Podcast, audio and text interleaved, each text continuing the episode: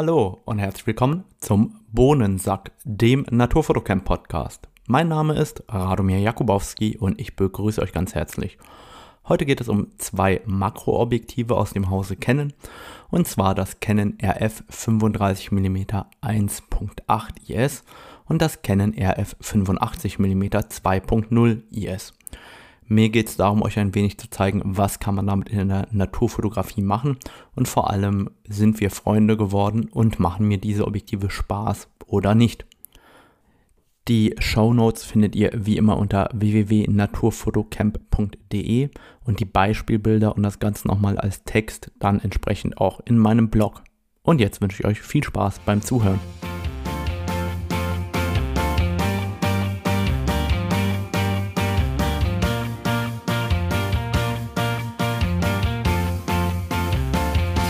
Tja, ja. Ich als Naturfotograf, wozu habe ich mir diese klassischen Porträtobjektive eigentlich gekauft? Also das RF 35mm 1.8 und das Canon RF 85mm 2.0. Das sind ja eigentlich zwei Objektive, die vermutet man eher beim Hochzeitsfotografen, beim Reportagefotografen oder sonst wo.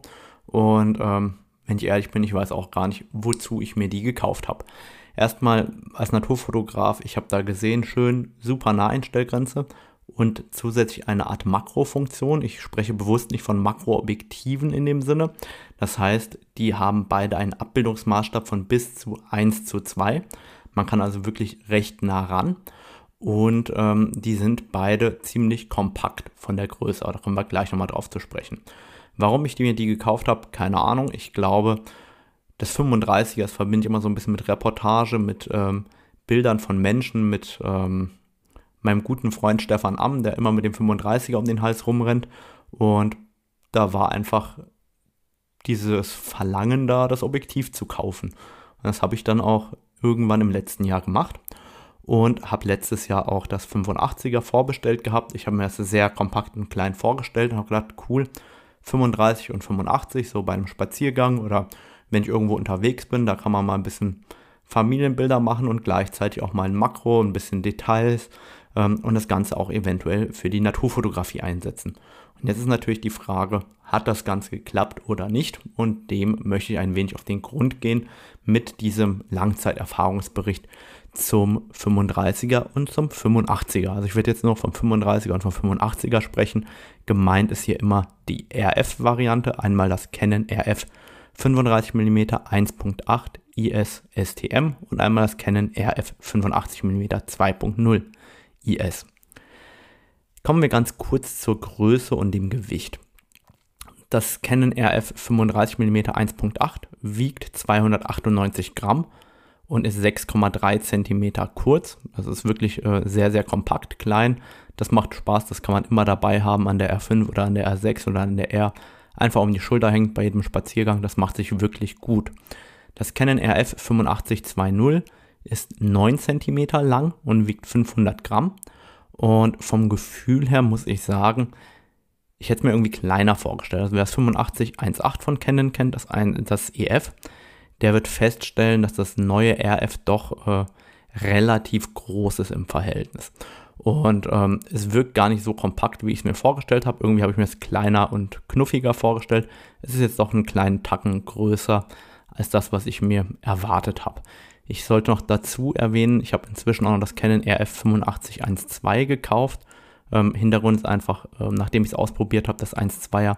Ich habe noch nie so ein scharfes Objektiv gesehen und musste das besitzen und habe das ähm, dann auch äh, neulich noch bestellt zum Preis. Das Canon RF 35mm 1.8 kostet Listenpreis 549 Euro und das Canon RF 85mm 2.0 kostet 699 Euro.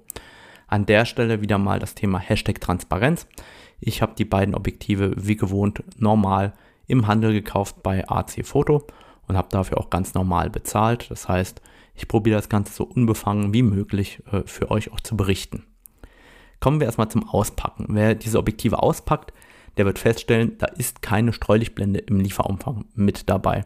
Und ich verstehe bis heute nicht, warum Canon es nicht schafft, bei nicht-L-Objektiven einfach die Streulichtblende in den Karton reinzupappen. Natürlich, ich kann es verstehen, da kann man 50 Euro für oder 30 Euro, ich weiß nicht, was die Streulichtblenden kosten, äh, im Endeffekt nachberechnen, ähm, aber eigentlich fände ich es schöner, wenn dieses Stück Plastik einfach dabei wäre. Das wäre mir von mir aus dann auch 10 oder 20 Euro mehr im Listenpreis wert, dann wäre aber alles komplett. Und man müsste nicht nach der Streulichtblende suchen, schauen, welche dazu passt. Also ich würde das sehr, sehr begrüßen. Ansonsten ist da relativ wenig in der Originalverpackung drin. Wenn ich ehrlich bin, ich erinnere mich auch gar nicht, was in der Originalverpackung alles drin war. Die liegt bei mir sorgfältig verstaut auf dem Schrank und bleibt da normalerweise liegen, bis ich ein Objektiv wieder verkaufe. Und ich nehme mir immer nur das Objektiv raus. Und wenn ich mir die beiden Objektive so betrachte, dann fällt mir erstmal auf, das 35er ist wirklich klein und kompakt, wohingegen das 85er insgesamt deutlich, deutlich größer ist.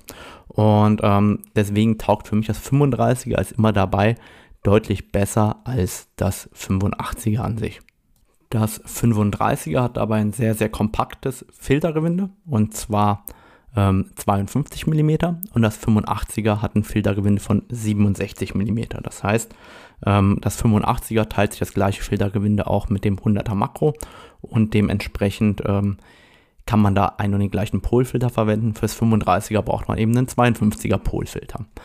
Im ersten Moment, wenn man die auspackt, die sehen sich recht ähnlich. Schwarz, wirklich gut verarbeitet, haben solides Plastik, aus dem die bestehen und machen einen wertigen Eindruck für ein Kunststoffgehäuse. Grundlegend ähm, würde ich sagen, ist alles dran, was man braucht. Man hat auf der einen Seite den klassischen Control Ring, auf der anderen Seite hat man den Fokus Ring und man hat auf jeden Fall einen AF-MF-Schalter und einen Stabilisator An- und Ausknopf. Und ansonsten beim 85er kann man auch noch den Fokussierbereich begrenzen, was beim 85er tatsächlich gar nicht so verkehrt ist. Das heißt, eigentlich ähm, hat das 85er einen Schalter mehr. Ansonsten ähneln die sich von der Bauart sehr, sehr deutlich. Beim Fokussieren fahren beide Objektive aus. Das heißt, das ist kein innenfokussiertes USM-Objektiv, sondern es ist ein Objektiv, das sich nach vorne und nach hinten bewegt beim Fokussieren. Das hat zweierlei Gründe. Also ich lese ganz, ganz oft im Internet, das wird stark kritisiert, warum fährt dieses Element aus. Und warum das Element ausfährt, ist ein ganz einfacher. Wenn wir diese Makro-Möglichkeit haben wollen von 1 zu 2, müssen wir intern den Auszug verlängern. Und wenn wir intern einen Auszug verlängern, dann muss der halt vorne wieder draufkommen. Oder das Objektiv müsste von vornherein deutlich länger gebaut sein. Das sehen wir zum Beispiel beim RF 100 mm Makro. Das ist deutlich länger. Dafür fährt es beim Fokussieren nicht aus. Also es ist immer die Frage, was möchte man lieber haben? Kompakte Abmessungen oder möchte man lieber haben, dass das Objektiv größer ist und dafür der Fokus innen arbeiten kann. Beides zusammen geht eben nicht. Und ähm, hier hat man sich dafür entschieden, dass das Ganze ausfährt, einfach zugunsten der kompakten Bauweise und dafür hat man diese Makrofähigkeiten. Grundlegend stört mich das nicht. Viele behaupten, ja, der Autofokus ist utopisch laut, der ist ja so laut. Ich, ich muss mir die Ohren zuhalten, so laut ist dieser Autofokus. Also ich finde, das ist sehr übertrieben. Also mich stört jetzt das Geräusch vom Autofokus eigentlich überhaupt nicht. Wenn irgendwie ein Bach in der Nähe ein bisschen plätschert, ist der hundertmal lauter als der Autofokus. Beim Filmen kann ich es verstehen, dass man sagt, okay, hey, da stört mich dieses Geräusch vom Autofokus, aber an sich ähm, ist das jetzt grundlegend ähm, für mich kein Showstopper. Ich finde es auch nicht negativ. Also ich finde, das passt eigentlich zum Preis des Objektivs. Also irgendwie passt das zusammen. Von daher für mich ist es vollkommen okay. Jetzt ist es so, dass der Autofokus an sich meiner Meinung nach bei den beiden Objektiven so ein bisschen Eigenheiten hat. Also ich äh, habe das Objektiv oder beide Objektive verwendet an der Canon EOS R6 und an der Canon EOS R5. Das heißt, ähm, das Autofokus-System ist ein sehr, sehr ähnliches. Und erstmal muss ich sagen, Chapeau, was überhaupt damit möglich ist. Also Meiner Meinung nach öffnet das Möglichkeiten, die ich früher nie gehabt hätte. Also ich benutze die Objektive nicht nur für Natur, eben auch für Familie und Menschen. Und ihr müsst euch vorstellen, mit dem 3518 bei Blende 1.8 an einer 5D hätte ich immer mehrere Bilder gemacht in der Hoffnung, dass bei einem das Auge knackscharf ist, dass der Fokus hundertprozentig sitzt und so weiter. Aber jetzt an den R5, R6 Modellen ist es unglaublich, was mit diesen lichtstarken Objektiven äh, mit Gesichtserkennung und kontinuierlichem Autofokus möglich ist. Also auch mit der Gesichtserkennung für Tiere und mit dem Augenautofokus für Tiere. Eine Situation, die mir sehr in Erinnerung geblieben ist, ich hatte ähm, eine Frau, die am Strand gejoggt ist und ich bin quasi mit dem 35er rückwärts mitgerannt und habe die Kamera relativ bodennah gehalten und gleichzeitig bei 1.8 quasi Bilder gemacht im Laufen und habe noch dabei geguckt, ob die Wasserwaage auch in der Waage ist, weil am Meer äh, sieht man direkt, wenn es Meer schief ist. Und die Bilder waren eigentlich durch die Bank weg scharf. Also das, was der Autofokus mittlerweile leisten kann bei den spiegellosen Systemen, ist wirklich unglaublich. Es ermöglicht einfach ganz andere Bildkompositionen und äh, Bildideen zu realisieren, als es früher der Fall war. Und das ist bei beiden Objektiven so, dass der Autofokus sehr, sehr gut arbeitet. Trotzdem habe ich so das Gefühl, dass beide Objektive so ein bisschen Eigenheiten haben beim ähm, Autofokus. Und die sind jetzt absolut nicht belastbar. Das heißt, das sind einfach meine äh, sehr subjektiven Eindrücke. Und beim 35er habe ich so den Eindruck, dass das 3518 immer so ein bisschen hin und her pumpt und mit dem kontinu kontinuierlichen Autofokus, also mit dem AI Servo, da hat es überhaupt keine Probleme, das Auge richtig scharf zu finden und zu treffen. Und wenn ich aber auf One-Shot umstelle, dann habe ich manchmal das Gefühl, dass das Auge nicht ganz so sauber erwischt wie im AF Continuous. Und deswegen fokussiere ich eigentlich das 35er entweder mit dem nachführenden Augenautofokus oder manuell, weil ich finde mit dem One-Shot, ich weiß nicht, da habe ich das Gefühl, dass das nicht so gut zurechtkommt. Und wie gesagt, das ist nur mein Empfinden, meine These, das hat überhaupt nichts damit zu tun, ob das so ist oder nicht, sondern es ist einfach mein Eindruck an der Stelle. Und beim 85er habe ich eher das Gefühl, dass dort der Autofokus immer eigentlich gut trifft, ohne Probleme. Der sitzt sehr, sehr gut. Umgekehrt habe ich beim 85er ein anderes Problem, nämlich den sehr, sehr langen Auszug. Das heißt, von 1 zu 2 bis unendlich brauche ich 13 Sekunden lang, die ich am Fokussieren drehe, um vom nah nach fern zu kommen. Warum mache ich das überhaupt? Stellt euch vor, ihr fotografiert irgendwie eine Blume, einen Schmetterling, was auch immer. Der Fokus haut euch aus irgendeinem Grund in den Hintergrund ab und dann müsst ihr mit dem manuellen Scharfstellring so lange drehen, bis das Ding wieder im Nahbereich ist. Und 13 Sekunden ist eine Menge. Ich habe neulich mal nachgeschaut. Perfektes Licht bei den Schmetterlingen habe ich morgens bei Sonnenaufgang ungefähr eine Minute und 20 Sekunden. Das heißt, in einer Minute 20 Sekunden will ich meine Bilder im Kasten haben. Und wenn ich 13 Sekunden an diesem Fokusring drehen muss, das ist eine Ewigkeit. Ich raste da regelmäßig aus mit diesem Objektiv. Also das geht mir wirklich richtig auf den Nerv. Ähm, das ist somit das Negativste an dem 85er für mich, warum ich das nicht so gut finde. Generell, ähm, wie gesagt, ist, die AF-Performance von beiden Objektiven wirklich gut. Ähm, die teuren L-Objektive sind da noch einen ganzen Tacken schneller und zuverlässiger, ja. Aber es ist auf jeden Fall, man kann damit perfekt arbeiten. Also ich kann die beide sehr, sehr gut einsetzen. Jetzt die Frage Makrofähigkeit. Ja, nein. Sind das Makroobjektive? Nein, es sind keine Makroobjektive. Es sind Objektive mit einer guten Naheinstellgrenze und einer Makrofähigkeit.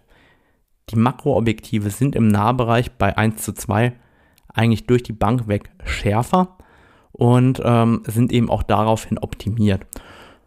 Und ich finde, das 35er und das 85er, die werden eigentlich dadurch extrem vielseitig, dass man sagen kann, man hat Porträtobjektive, mit denen kann man auch bis in den Nahbereich hineingehen.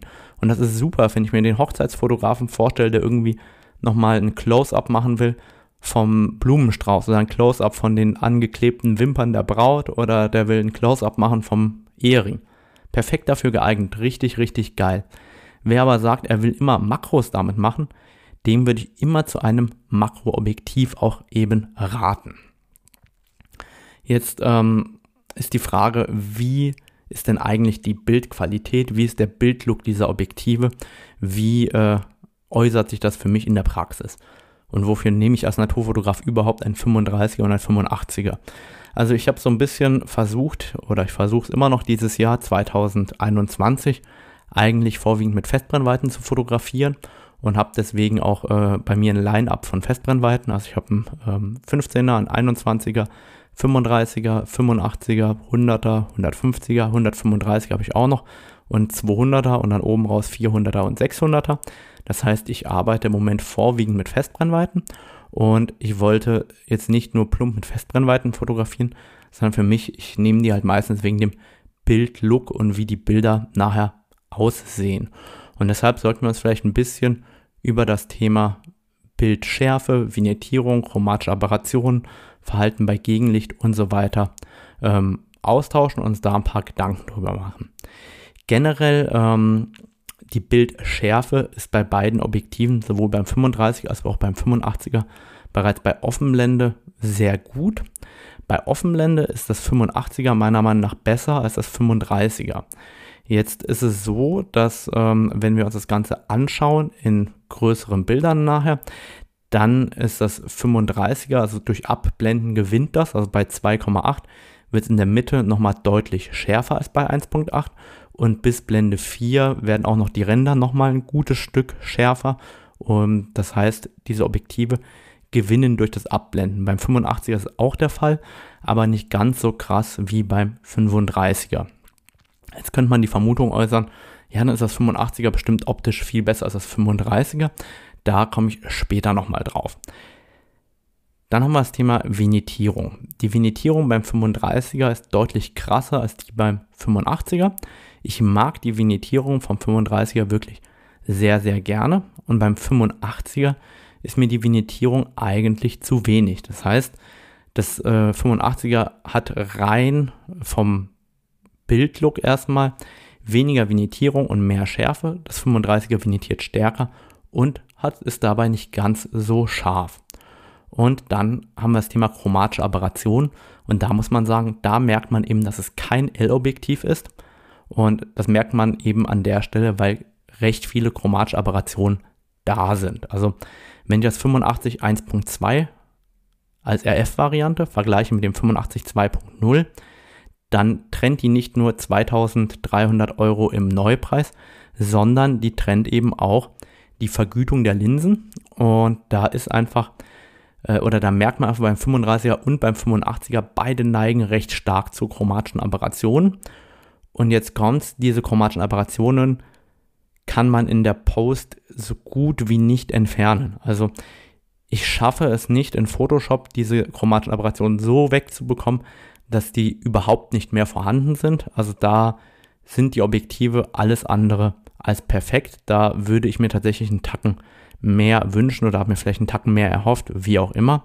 Ähm, ich kenne auch die alten EF-Objektive, also wenn ich das alte 1,8 85 mm neben das äh, RF 85 mm lege, dann ist das neue RF um Welten besser. Also es ist überall besser als das alte EF, aber es ist immer noch nicht so perfekt, wie ich es eigentlich gerne hätte oder wie ich es von den RFL-Objektiven gewohnt bin. Aber wie gesagt, da äh, liegen dann eben auch äh, Unterschiede im Preis irgendwo um den Faktor 4 bis 6 äh, dazwischen. Das darf man nie vergessen. Bei Gegenlicht finde ich beide Objektive okay. Okay heißt, ähm, man kann entweder mit der Hand äh, abschatten oder eben äh, mit einer Streulichtblende. Generell die Streulichtblende, wie gesagt, ist nicht im Lieferumfang enthalten.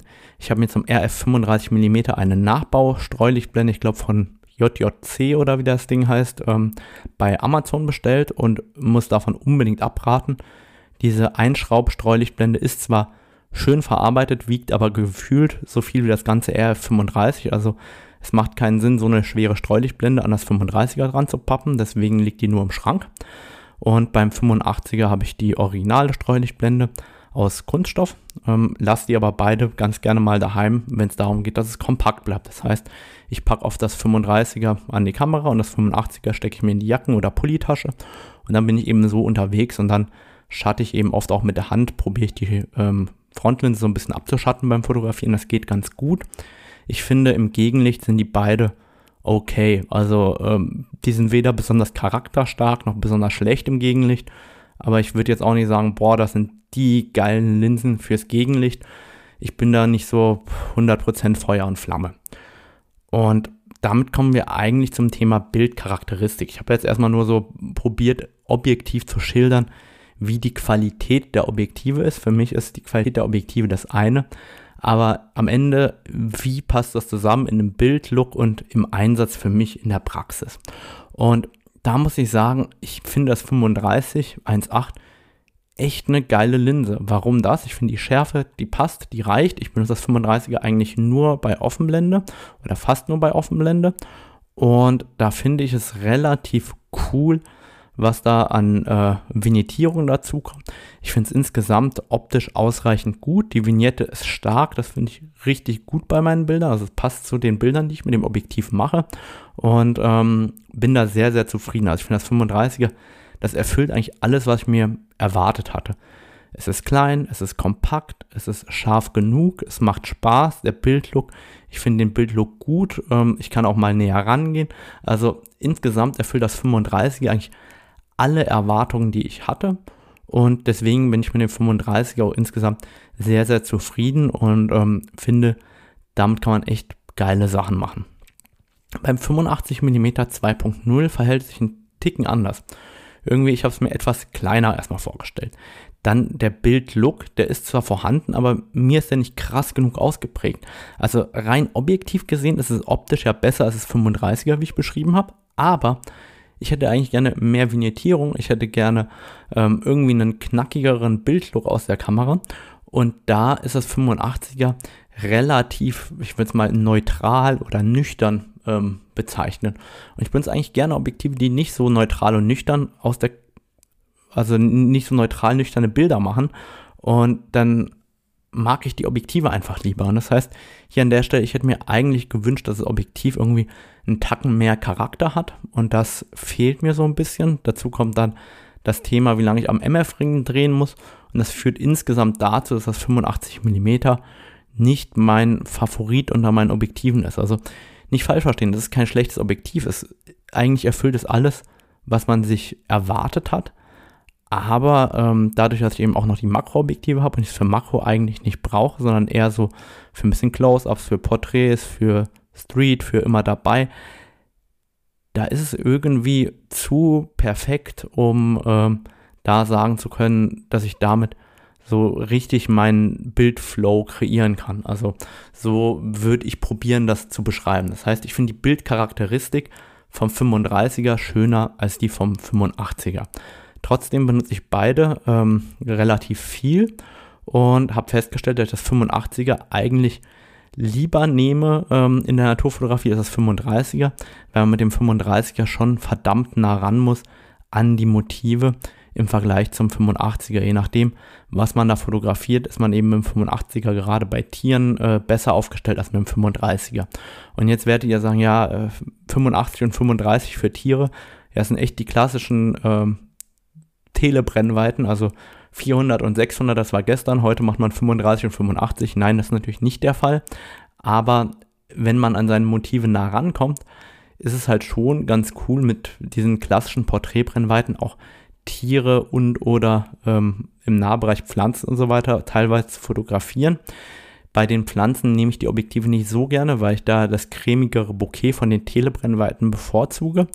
Aber wenn man da die Möglichkeit hat, damit zu spielen, dann macht mir das richtig Spaß. Und eigentlich kommen wir da auch zu dem Punkt, wofür nimmt man die überhaupt in der Naturfotografie? In dem Moment, wo man an ähm, Motive nah rankommt, sei es eine Spinne, sei das äh, eine Ente, sei das ein Bastölpel, sei das vielleicht auch mal ein Reh oder was auch immer. Es gibt ja immer diese Situation, dass man sehr, sehr nah an Tiere rankommt. Dann kann man eben mit diesen klassischen Porträtbrennweiten einen wirklich coolen Blickwinkel bekommen ähm, und kann da wirklich auch schöne Tieraufnahmen mit diesen Objektiven zaubern. Umgekehrt kann man damit eben mit so einem 35er oder mit einem 85er auch super bei Spaziergängen hier ein paar Sandstrukturen, da ein paar Gräser, hier etwas fotografieren, da eine Reflexion auf dem Wasser. Und ich finde, an der Stelle muss man ehrlich sagen, sind diese Objektive wirklich vielseitig einsetzbar und funktionieren auch hervorragend an dem äh, R-System. Ich habe jetzt vergessen, auf das Thema Bildstabilisierung einzugehen, fällt mir gerade erst ein, weil ich gerade so im Kopf meine Bilder durchgehe. Und ähm, das hänge ich jetzt hier einfach rein, weil ich habe jetzt ganz konkret Bilder im Kopf. Da ähm, saßen wir am Meer, äh, meine Schwester und ich. Und ähm, ich habe auch ein paar Bilder von meiner Schwester am Meer gemacht.